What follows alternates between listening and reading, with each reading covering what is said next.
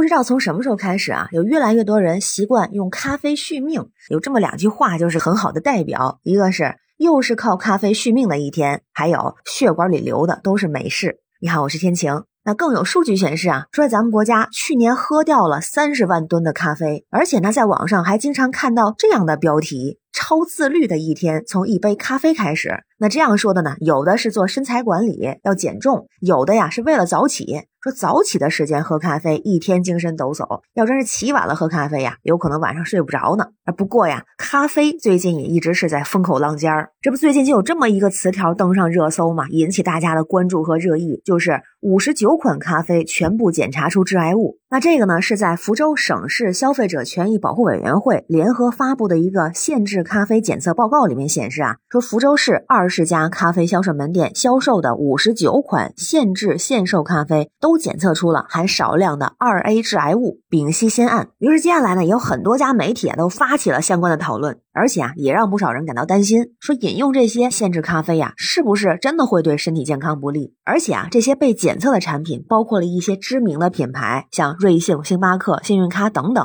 于是也让大家的担忧情绪进行发酵。而这个事情出来之后，有关部门也直接发文辟谣，就说啊，在世卫组织国际癌症研究机构二零一七年十月二十七日公布的一个致癌物的清单之中，丙烯酰胺继续被列为二 A 类的致癌物。不过呢，对动物致癌的证据充分，但对人致癌的证据是不足的。那这个丙烯酰胺是怎么产生的呢？它是食物在煎、炸、烘烤等高温加热的过程中产生的一种化学物质。那产生这种物质呢，不一定是烘焙的咖啡豆，也有可能是炸薯条、烤面包等等。那也是因为呢，它对人体的致癌证据不足啊，所以在咱们国家，在没有对咖啡中的丙烯酰胺有限制性或者禁止性的规定。所以像瑞幸、星巴克不也出来澄清吗？说他们提供的产品都符合国家的相关标准。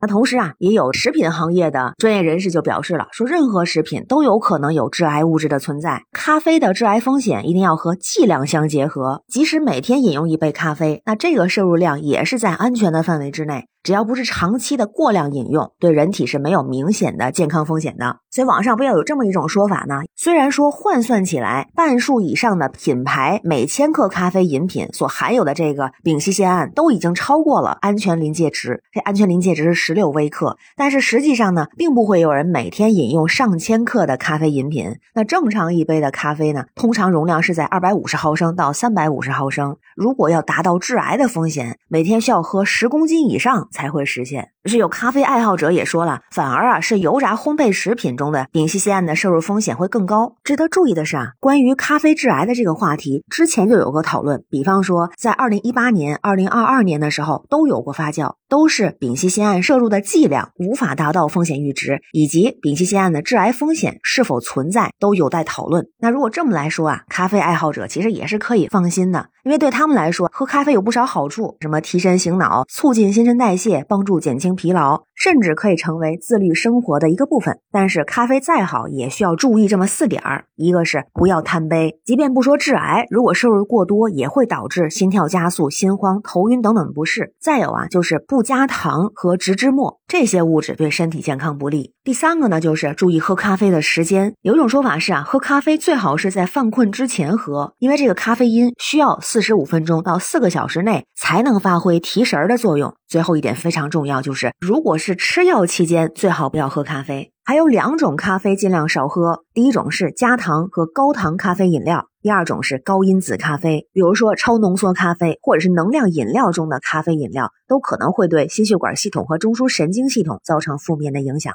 就感觉啊，该吃吃，该喝喝，但不管是吃还是喝，都不要过量，适合自己，适度为宜。那不知道您平时会不会靠咖啡续命啊？关于新闻中的事儿，不知道您是怎么看？欢迎在评论区留言，咱们一块儿聊。我是天晴，这里是雨过天晴，欢迎关注主播天晴。感谢您的订阅、点赞、留言和分享，感谢月票支持。愿您和家人健康平安，每天好心情。拜拜。